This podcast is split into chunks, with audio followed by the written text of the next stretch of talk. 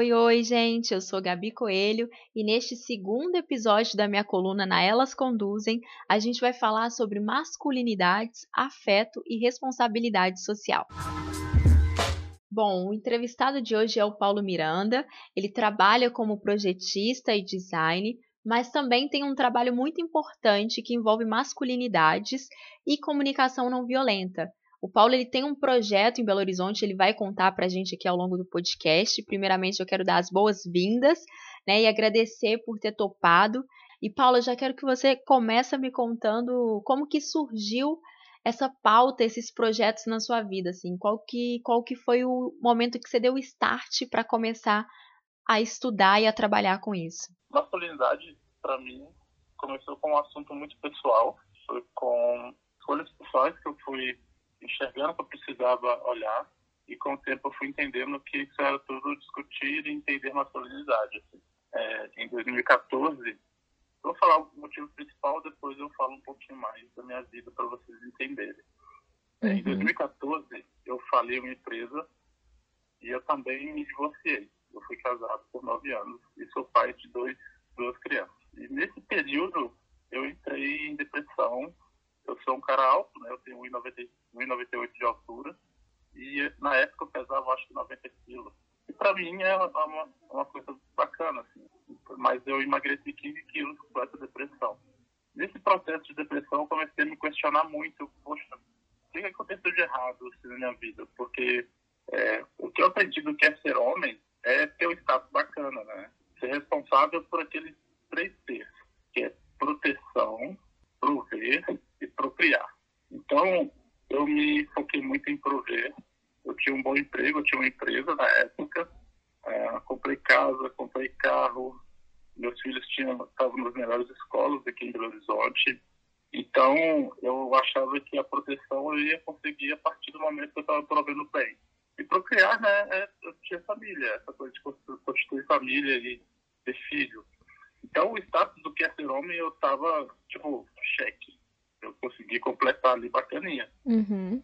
E quando, quando eu divorciei, quando perdi a empresa, que foi num curto período de tempo, no mesmo ano, eu comecei a me questionar, poxa, eu, eu fiz tudo do que é ser homem, do que eu tinha que ser homem, e deu tudo errado.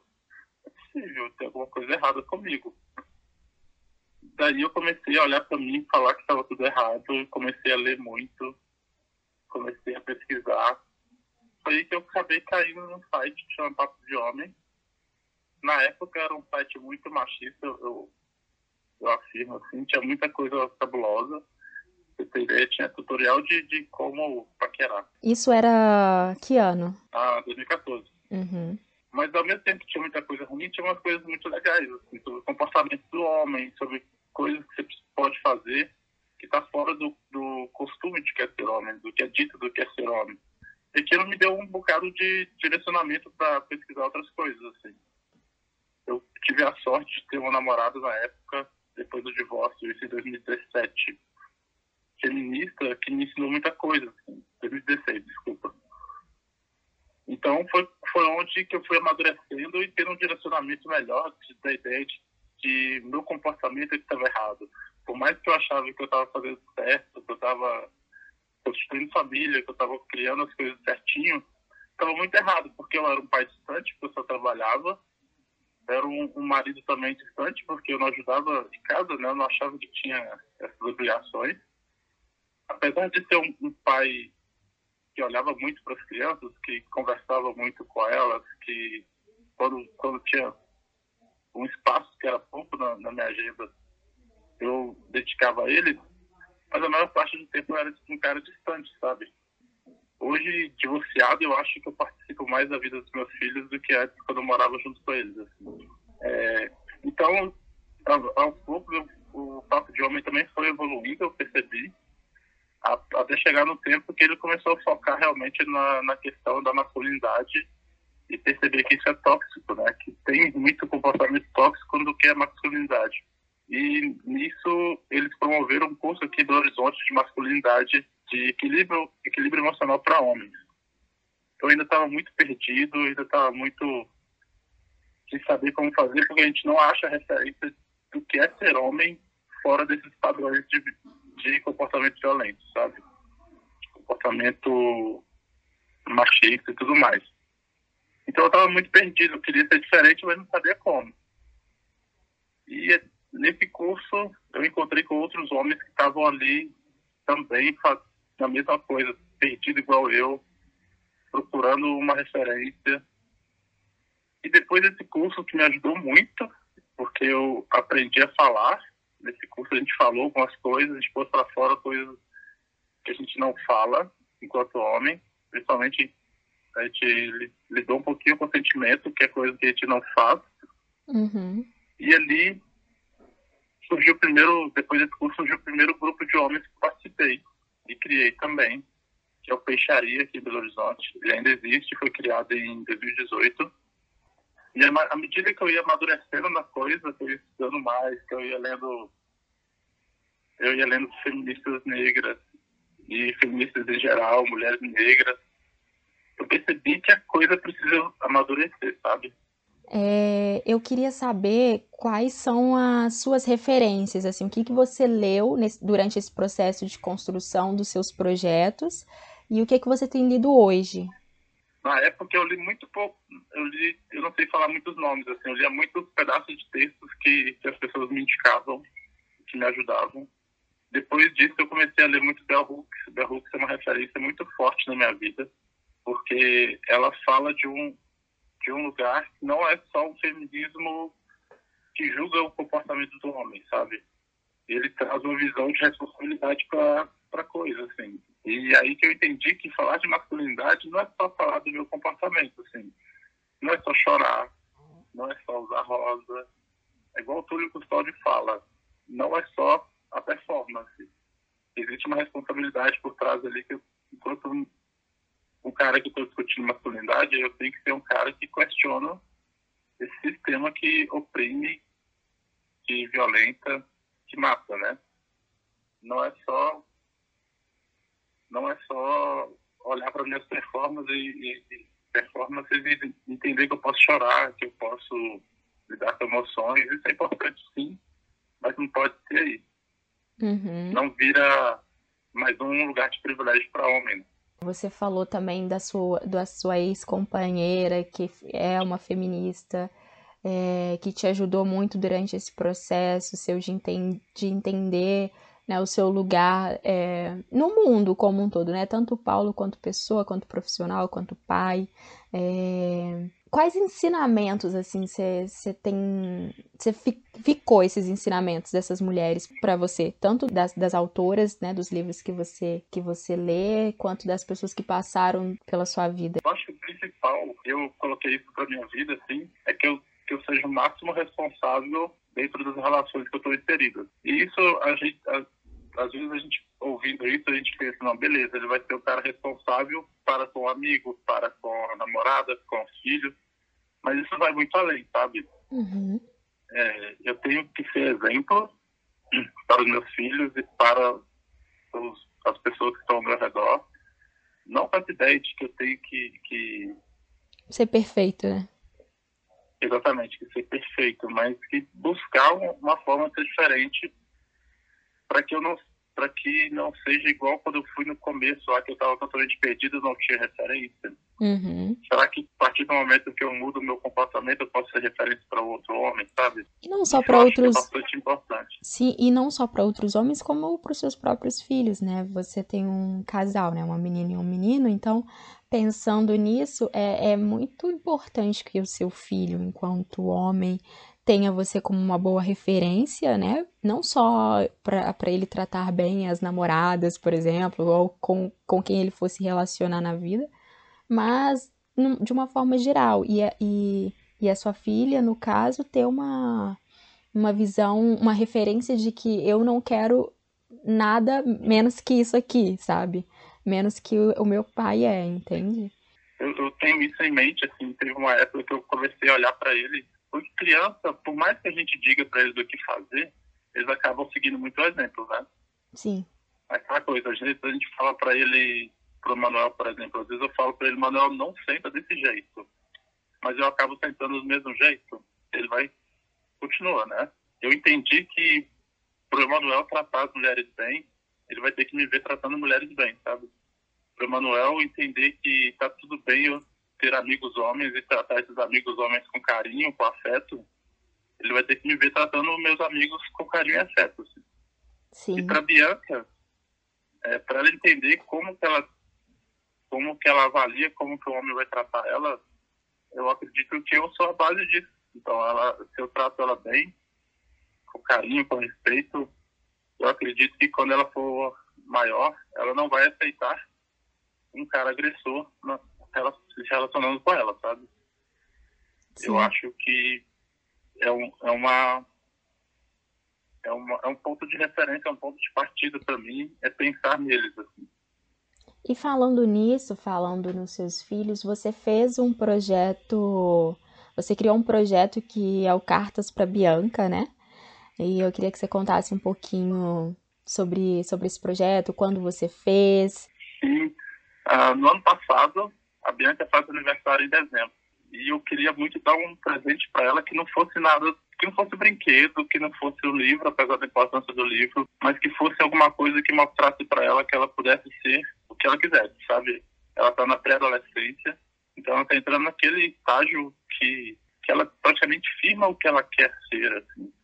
E eu queria ajudar nesse processo. Então, é, surgiu Cartas para Bianca, para Bianca através de uma conversa com uma amiga. E o Cartas para Bianca é o seguinte: eu convidei várias mulheres essas mulheres são mulheres que eu encontrei nessa caminhada de masculinidade, assim, entre palestras, cursos, eventos que eu participei. Então eu conheci muita mulher foda, a maioria delas negras até, e pedi para elas escrever uma carta para Bianca falando, olha, eu, o meu pedido foi o seguinte, escreve para Bianca uma carta dizendo para ela que ela pode ter qualquer coisa nas suas palavras e também parabenizando pelo aniversário, né? E além disso, indique para ela uma outra mulher da nossa história que você acha foda, assim. Uma escritora, uma atriz, seja o que for. E aí surgiu o caso para a Bianca. Eu não lembro quantas mulheres agora de cabeça, mas foram dez que escreveram. E ficou maravilhoso. E isso virou um livro. Esse livro eu entreguei de presente para ela. Foi eu confesso que eu fiz uma cópia para mim também. Porque ficou espetacular, sabe? Aquele dia que você está deprimido, você lê aquelas cartas ali e te tira do chão. Ficou muito bom. E é um presente muito singelo, né? Você pretende tocar com, com, com essa ideia de, de mulheres escreverem para meninas, né? Mulheres que te inspiram a escrever para outras meninas, indicando outras mulheres que inspiram elas, assim, continuar esse ciclo. Bom, eu tentei, eu não tive braço para fazer. É, tem até o, perfil no Instagram do Carlos Bianca, que a ideia é o seguinte: se você, por exemplo, a Gabi quer fazer um livro desse para alguém, então você chama X pessoas, essas pessoas preenchem um formulário com o que querem, com o que querem escrever, né? Uhum. A partir desse formulário, a gente escreve um livro faz o livro e envia para a pessoa de surpresa. Só que eu não tive braços para fazer isso sozinho. Então o projeto está parado. Eu queria que mais mulheres, e mais principalmente mulheres, mulheres negras, recebessem isso, sabe? Porque é valioso, é uma coisa que a gente não está acostumado. A gente, eu cresci sem isso, sem ter referência, sem ter apoio dessa forma. Eu acho que é muito bom, principalmente para as mulheres que são tão direcionada somente ao cuidado com a casa, né? Na maioria, receber esse tipo de coisa, assim, para mudar o, a forma de pensar dela, para ela entender que ela pode realmente ser tudo. E foi incrível. Esse ano eu vou tentar fazer de novo. Eu estou pensando ainda como que eu vou fazer. Eu quero crescer essa ideia. Quem sabe seja vídeos, não sei. Eu quero que você esteja lá. Vai ser bom. Com certeza eu vou estar. Gostei muito das cartas porque elas falam que você não precisa ligar para opiniões ruins que as pessoas dão sobre você, como sobre como você se veste ou sobre seu cabelo. Também gostei que nas cartas falam fatos que podem acontecer com você e elas te ajudam a lidar com esses fatos que podem te acontecer. Outra coisa que eu também gostei, que todas as cartas têm uma palavra de amor ou carinho, que todas elas têm uma palavra de afeto. Todas as cartas que eu li têm uma recomendação ou de cantores, escritoras, como Amado Costa e MC Sofia. E por fim, eu queria agradecer a todas as mulheres maravilhosas que me escreveram e principalmente ao meu pai, que foi o criador desse projeto, com todas que me escreveram. Você falou também sobre um pouco sobre o fato de não ter tido essa, essas, essas referências, né? E eu queria que você falasse um pouco sobre a, a, sua infância, assim, o seu processo de, de na adolescência também, é, e, e o que você pretende reproduzir e também não reproduzir com seus filhos hoje? Eu sempre fui muito, eu sou um cara muito observador isso eu tenho desde muito pequeno, assim. Mas eu tive uma infância muito silenciada. Eu tenho um pai, pai ausente, então meu pai saiu de casa aos 11 anos ah, antes dos 11 anos eu não tenho muita memória, assim. Até o meu terapeuta fala que é natural que a gente acabe bloqueando algumas memórias para seguir em frente. Então, dos 11 anos para cá, eu me tornei o homem da casa. Eu passei a... A minha mãe teve que trabalhar, né? Ela teve que ter aquela jornada dupla, às vezes tripla. Então, eu passei a cozinhar em casa, passei a arrumar a casa, passei a consertar as coisas da casa então, eu passei a cuidar da casa aos 11 anos. Então, eu tive uma infância muito solitária, muito solitária e muito atarefada. Aos 14 anos, eu comecei a trabalhar, assim, remunerado, como jardineiro, para ajudar no rolê da casa também. E eu lembro que a minha primeira festa, eu curti uma festa, foi depois que eu fiz 18 anos, eu entendi, agora eu tenho 18 anos, eu posso, eu já sou responsável por mim. Então, eu tive uma infância, uma adolescência muito silenciada, com pouquíssimas referências, pouquíssimas conversas na minha família. Com essa coisa de não ter tempo, todo mundo trabalhando, a gente mal conversava uns com os outros. E eu confesso que quando eu criei família era muito parecido, sabe? Eu estava reproduzindo tudo isso. Eu era o cara que só trabalhava e conversava pouco, assim, dentro de casa. E hoje, Hoje eu tento fazer muito o contrário. Tudo o contrário. Eu expresso o tempo todo o que está rolando com os meus filhos, assim, a gente fala, a gente fala, te amo toda hora, né? Toda hora eu tô com eles, eles falam, eu te amo. Eu lembro uma vez, a gente estava numa festa, eu estava conversando com amigas, as crianças brincando por, por lá, na, na, área da festa. Eles pararam a festa, vieram correndo até mim e falaram, papai, te amo, e voltaram pra brincadeira, sabe? Aí a galera que estava perto de mim, estava conversando, e fala, porra, Paulo, que é isso? Primeira vez que eu vejo uma criança parar, parar a brincadeira só para vir falar que ama o pai, assim. E a gente faz isso o tempo todo. E com a minha mãe também eu estou fazendo esse resgate de que aprender a conversar com ela. Hoje a gente conversa muito bem. Mas eu lembro no início era muito travado, era muito difícil. Uh, falar eu te amo para ela foi um desafio muito grande para mim. E eu lembro o choque que foi para ela receber o Eu Te Amo, que ela não soube como reagir. Da mesma forma que meu, meu filho, Emanuel, falou Eu Te Amo para mim, eu não soube reagir. Ele tinha três anos, sabe? Eu fiquei travado. O que, que eu faço? Não soube reagir. Então, eu busco quebrar círculos. Assim. Eu não quero que meus filhos tenham a mesma infância que eu tive, nem as mesmas dificuldades. Assim. Se eu puder quebrar de ciclos nesse ciclo de, de eu digo ciclo de violência, porque há, há vários tipos de violência, né? Que a gente acaba aprendendo e acaba sendo obrigado a se colocar. Eu, o que eu puder quebrar disso, eu, eu vou fazer para eles. Como qualquer outro movimento, qualquer outra, outra novidade, né, para algumas pessoas, tem uns pontos de questionamento, né, de crítica, assim, o que, que você acha que esse que esse movimento de masculinidades, masculinidades negras, masculinidades não tóxicas, é, precisa avançar? Nossa, muita coisa. é, eu, depois do primeiro grupo de homens que eu, que eu ajudei a criar, o Fecharia, eu me senti incomodado ali, eu saí, participei de alguns grupos de homens aleatórios que, que surgiu na, na campanha da eleição de 2018 e depois eu criei o grupo de masculinidades negras aqui em Belo Horizonte. É, por que, que eu estou falando isso? Porque à medida que eu entre vários grupos, eu, o meu primeiro grupo era todo mundo classe média e eu pobre. Os outros grupos onde eu transitei tinha uma variedade maior de, de homens, assim, de masculinidade. Tinha homens gays, tinha homens trans, tinha homem da periferia, tinha homem já mais do, do classe média e tal. Então tinha uma variedade de homens onde o discurso era mais variado e mais profundo. Aí eu resolvi abrir masculinidades negras e eu também descobri ali uma profundidade maior no discurso. Só que o que, eu observo? Assim, é uma coisa que tem muito a ver com privilégio. Quanto maior o privilégio do homem, menor é o movimento de, de mudança dele, sabe? Porque o feminismo ele já trouxe demanda pra gente. Tudo muito que, direcionado, assim, do que fazer, sabe?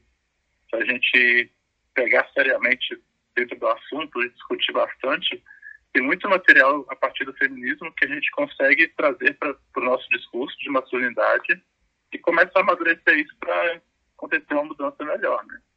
Só que o que eu mais observei dentro desses grupos é que a tendência para se tornar um, mais um lugar de privilégio para homens é muito grande. Porque viram um clube da bolinha onde o cara pode ali. viram quase um grupo terapêutico. O cara não fala de futebol, não fala de mulher, tal, tudo bem, porque vira uma regrinha que não pode falar disso. Mas, ao mesmo tempo, é um lugar onde ele pode, ele pode não performar essa masculinidade tão tóxica que ele está acostumado a performar todo dia eu vou no grupo hoje porque eu preciso chorar, por exemplo, sabe? Uhum. Então, vira uma coisa pessoal e foge do coletivo. É uma tendência muito grande dos grupos acontecerem isso. A maioria, eu vi muitos grupos assim. E tem muito cara que vai no grupo, por exemplo, eu tô aqui no grupo porque eu quero pegar mulheres. Então eu vou criar uma imagem bacana eu sou um homem que estou tentando me desconstruir. Como qualquer outro movimento, né? Se você pensa mais no indivíduo e menos no coletivo, surgem muitos problemas, né? Sim, exatamente. Então eu descobri que, que a gente precisa ter uma forma de, de atuação. Dentro do grupo de masculinidades negras, a gente criou uma política para que a gente conseguisse sair do individual. Assim. A gente criou a política do afeto, que é homens pretos aprendendo a se apoiar e se ouvir de forma afetuosa.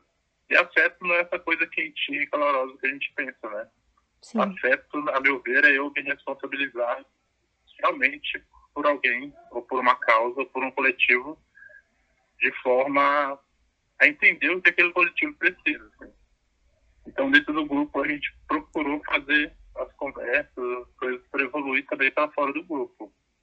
É um processo difícil, porque são várias expectativas, mas é um processo que dá certo. Eu vi muita mudança nos homens ali, tanto de comportamento, eu recebi muito feedback de outras de mulheres que convivem com esses homens que foram muito favoráveis. Então eu entendi que enquanto a gente não se responsabiliza pelo coletivo, o rolê não funciona. E também a gente aprendeu que falar de masculinidade é falar de política, tudo é político, né? Uhum. Então a gente está fazendo política ali. Exato. E Paulo, para a gente caminhar aqui para o encerramento, é, eu queria saber como que tá hoje, assim, o que que você tem feito, é, seus planos para projetos futuros, o que que você tem construído de bacana, o que que você tem lido, o que que você tem ouvido, né, o que que você tem escutado de música para indicar para as pessoas. Bom, eu estou com dois projetos hoje que são para trabalhar em duas empresas. Essas duas empresas querem é, mudar a cultura interna deles e ser mais, mais equânime, né? Mas não só igual, igual não só pelo lado da igualdade, mas também pelo lado da equidade. Assim. Eu não posso falar quais são essas duas empresas ainda, mas é um projeto que eu estou muito feliz em, em, em, participar. A pandemia atrasou um pouco, mas meus projetos vão rolar. É, eu tenho um, um curso que ele está tá, tá lento o processo, mas está indo. É um curso voltado para comunicação e equilíbrio emocional para pessoas que querem lidar com esse processo de, de, de lidar com a masculinidade, não só masculinidade também, mas de se questionar enquanto pessoa na sociedade. Assim. então isso vai sair logo. Esse ano eu espero que saia o curso. Ah, de leitura, eu gostaria de indicar Bell Hooks, principalmente o livro O Feminismo é para Todo Mundo. Ele dá uma maturidade muito grande no, no olhar. Todos Hooks, inclusive, mas esse é um bom ponto de partida. Ah, vídeos, eu gostaria de indicar o documentário Silêncio dos Homens, não só porque eu participei dele, mas porque ele é um ótimo ponto de partida para conversar com pessoas que não estão dentro do assunto, sabe? Uhum. Vamos falar que ele é ótimo, ele é ótimo para falar com não convertidos. Boa. Música eu acho que é Emicida.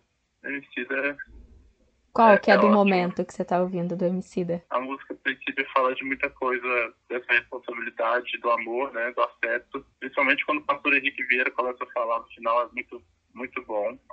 E tem uma música do Emicida com o Rubel, acho que é Rubel mesmo, a música chama Mantra, que é muito foda. Eu gosto muito também, me faz questionar essas coisas. Sim, é uma música muito muito leve, né, confortante assim de ouvir, como muitas outras músicas do Emicida, mesmo a que vem com muita porrada assim pra galera, né, dá pra dar um sacode na galera, é- é- são músicas muito lúcidas. É, você falou sobre o documentário, né, O Silêncio dos Homens, eu assisti duas vezes, achei super interessante. É, porque eu acho importante também tanto ter uma via de mão dupla, né? Tanto as mulheres se interessarem por essas questões de masculinidades, quanto os homens se interessarem pelas questões do- do- dos feminismos, né? E eu assisti duas vezes, e, e aí você tocou num ponto interessante agora, que é de chegar é, em todo tipo de gente, né? Esse documentário ele vem um pouco para isso também. E aí eu queria te perguntar como, o que você tem feito, na verdade, para que as suas pautas cheguem em, em diferentes homens, assim, né? De classe social, de raça, é, enfim, queria que você me contasse um pouco sobre isso e também queria que você me falasse do, do, do movimento num todo, assim, de masculinidades. Como que tem chegado nesses caras? Eu confesso que ba- teve uma época que eu tava. Eu fiz um mapeamento nacional de perfis no Instagram que trabalham com masculinidade. Eu não lembro agora quantos são. Mas quando eu fui ver assim, as pessoas que comentavam, as pessoas que seguiam, é tipo 70% dos, dos seguidores eram mulheres, sabe? E 30% homens. Na maioria. Alguns até com mais mulheres, muito mais que 70% de mulheres, assim. Isso me intrigou muito, porque, poxa, a gente está fazendo esse trampo é para homens, né? É para trocar ideia com homens. Então eu percebi que eu tenho que transitar em diferentes lugares, entender como que é o comportamento desses homens. Eu, realmente eu preciso estudar, sabe? Não é uma, uma parada. Sim, eu quero realmente, eu preciso me, me comprometer. Então é estudar e entender como que esses homens, como se dá a, a criação de masculinidade de diferentes homens, de diferentes lugares e tal. A partir do momento que eu entendi isso melhor, o meu trabalho melhorou bastante. Assim. Meu Instagram não é muito ativo. Eu sempre fui mais ativo pessoalmente. Assim. Meus trabalhos são, a maioria deles, presenciais. O que já é muito bom, né? Esse essa relação direta também é muito importante, sair da rede social, né? O, o- a, a, a conversa, sair da rede social é importante. Sim, porque a rede social ela não, não me permite aprofundar no assunto com a pessoa. Pessoalmente, eu posso entender melhor e direcionar melhor o que, que a pessoa precisa, sabe? Uhum. Então, me fez muito bem entender as diferentes masculinidades. É por isso até que o grupo aqui em Belo Horizonte ele não chama masculinidade negra. É masculinidades no plural, negras no plural também. Pra, justamente para reforçar essa ideia que não existe um tipo só de masculinidade, então o discurso só não vai acessar todos os homens. Uhum. Precisa entender isso. Ah, Você fez uma segunda pergunta, eu esqueci. Não, tá, é, você respondeu, tá ótimo. E você fez uma publicação recentemente que eu achei muito importante, muito sensível, que, que resume tudo isso que você disse, é, sobre a violência contra as mulheres é, e pessoas trans e travestis durante a quarentena, né? Os números aumentaram de uma forma assustadora.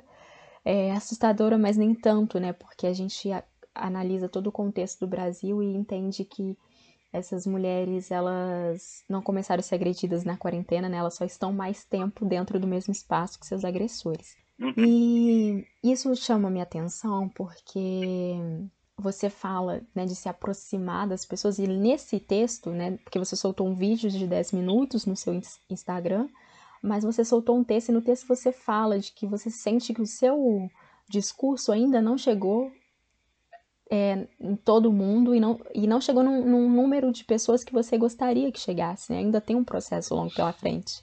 É, é o mais difícil, porque a maioria, os grupos jovens, por exemplo, tendem a ser grupos terapêuticos. E normalmente tem um terapeuta puxando, assim. Então, quando acontece isso, acaba que o discurso ele é muito ameno, ele é muito superficial. Então, ele é um discurso suave para atrair homens, sabe? Mas aí os homens só ficam ali naquele lugar superficial.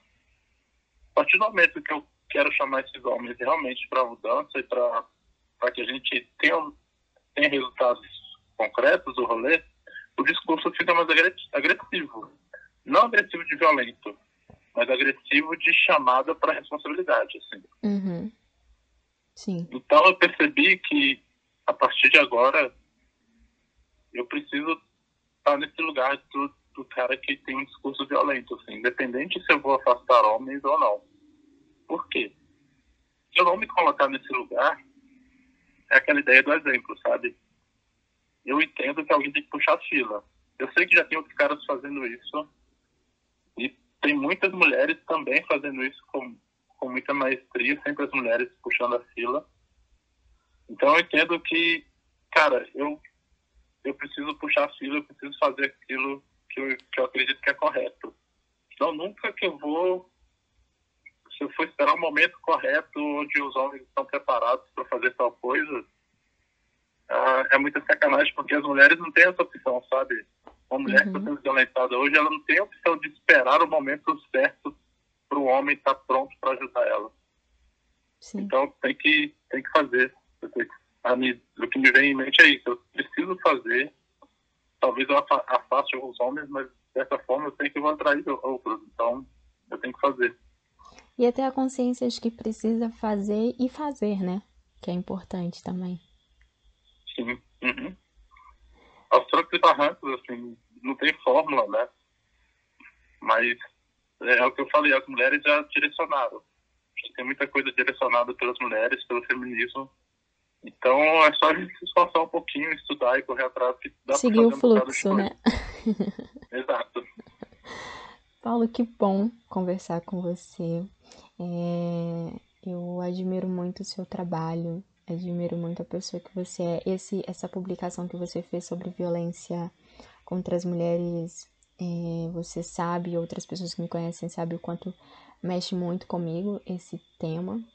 E foi muito importante ter lido né, você dizendo que o seu discurso ainda não chegou às pessoas que você quer que chegue, mas que você está trabalhando para isso.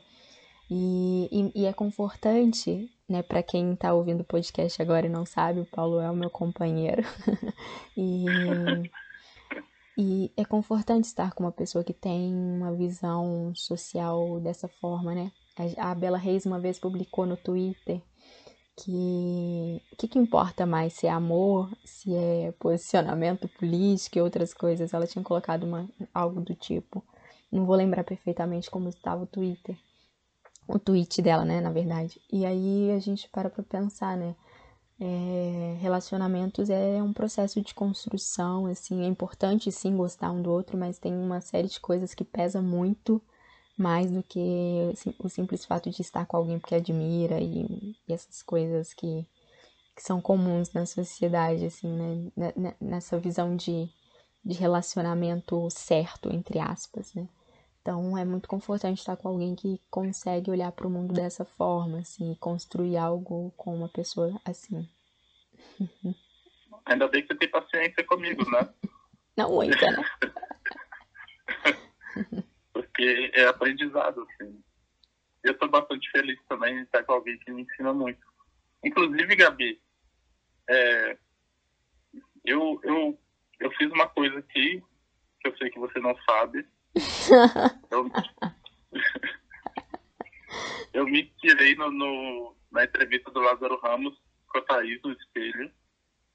Aí eu fui nas redes sociais e pedi a galera perguntas assim que que a galera quer fazer pra você, sabe? Uhum. Aí eu selecionei três perguntas aqui. Tudo bem se eu fizer essas perguntas? Depende. Aquelas, né? Meu podcast, minhas regras, talvez eu não responda. Tô brincando. Manda, manda, manda. Tá, eu vou fazer as três de uma vez. Ai. Aí você fica à vontade para responder ou não, tá bom? Tá bom. É, como é namorar com um cara que tem 1,98 de altura e é muito bonito? Sabia. Como é ser considerada filha da Flávia Oliveira?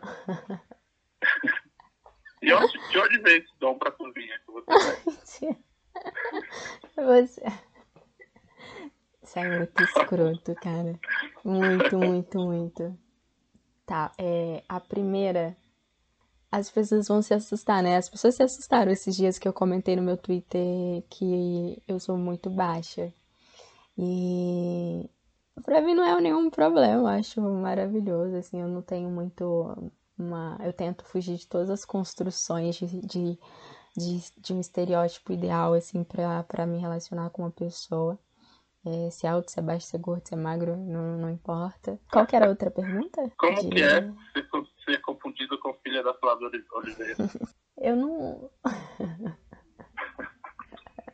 Então, para as pessoas entenderem o porquê, algumas pessoas, não muitas, tá? Algumas pessoas, um número considerável talvez, é, falam que eu e a Flávia a gente tem, a gente é parecida em algumas coisas, é, não só fisicamente, mas também na profissão, assim, por mais que a gente tenha é, uma linha diferente, assim. Mas muita gente fala, assim, às vezes ela publica uma foto com o cabelo solto e as pessoas logo me mandam, falam, caraca, achei que, achei que era você, eu olhei rápido, achei que era você. E aí esses dias eu tava rolando no Twitter uma como uma como se fosse uma corrente, né, de pessoas colocando uma foto e do lado tinha que ser, que ser alguém que parece. E assim, como as pessoas falam com uma frequência é, que eu e a Flávia a gente se parece um pouco, aí eu coloquei uma foto nossa e essa foto realmente a gente tava muito parecida. É, e olha que tava pegando a gente em ângulos diferentes, assim, mas a gente tava bem parecida. Tava muito parecida. E eu acho, assim, é uma honra, né? A gente morre de rir, assim. Eu acho uma honra ser parecido com a Flávia Oliveira. Teve aquele dia que, ela, que a Flávia participou do Papo de Segunda, que, que o MC até falou que a galera fala que ele é filho dela. Aí eu até zoei, né? Poxa, olha só, a Gabi é, com- é irmã do MC e irmã da, da Bela Da Bela Reis. Reis. Seria ótimo, né? Porque eu sou filha única. Seria ótimo ter Leandro e Bela Reis como irmãos. E a última era sobre cozinha, né? Eu acho que você É, tem que explicar, né? esse- Eu acho que você tem que explicar esse deboche. O que, que você acha? De onde que vem esse dom na culinária? Hoje a gente falou aqui podcast inteiro sobre masculinidades não tóxicas. Você vai e mexe uma pergunta dessa. Gente, ela detesta cozinhar. Ah, detesto, detesto, assim, não, não é um negócio que. Não, não, detesto, achei forte, vai. Eu tava pensando aqui que é é uma sorte minha eu também eu, eu ter começado a questionar essas coisas sobre o que eu penso do, de comportamento do homem, né? Uhum, Porque eu acredito que se eu tivesse aquela mente quadrada que eu tinha antes, eu não ia saber acolher quando você chegou e tomou iniciativa, quando a gente se conheceu. Talvez eu não saberia acolher também o fato de você ser uma mulher com a cabeça no lugar e saber o que quer, sabe? sim. Então, ainda bem que, que eu passei por esse processo e tive a sorte né, de te conhecer, assim. Ainda bem. Sim, e, e é isso, quando a gente consegue ter a cabeça mais no lugar, a gente entende e respeita, né, é, a individualidade do outro, assim, os desejos do outro, as limitações do outro, né? Isso. E eu acho que torna o relacionamento. É a partir daí que a gente sai do, do padrão de que a galera entende de relacionamento, né? A gente passa a entender que eu tenho que conhecer o outro de verdade e permitir que o outro seja ele de verdade para que a coisa amadureça. bom. Sim, que bom terminar esse papo assim. Obrigada, viu, por ter participado, por ter contribuído é, com, com o seu trabalho, com as coisas que você tem produzido. É muito importante e é isso. Obrigada demais. Eu que tenho que agradecer por esse papo bom, é, poder resgatar esse papo na pandemia, né? Porque está sendo mais difícil de falar de masculinidade fora que não seja rede social. Uhum. Então, eu agradeço muito, eu admiro muito o seu trabalho, o trabalho de vocês, do Elas Conduzem, que está incrível, incrível mesmo, está bonito de ver o crescimento de vocês. Parabéns e obrigado, Gabi.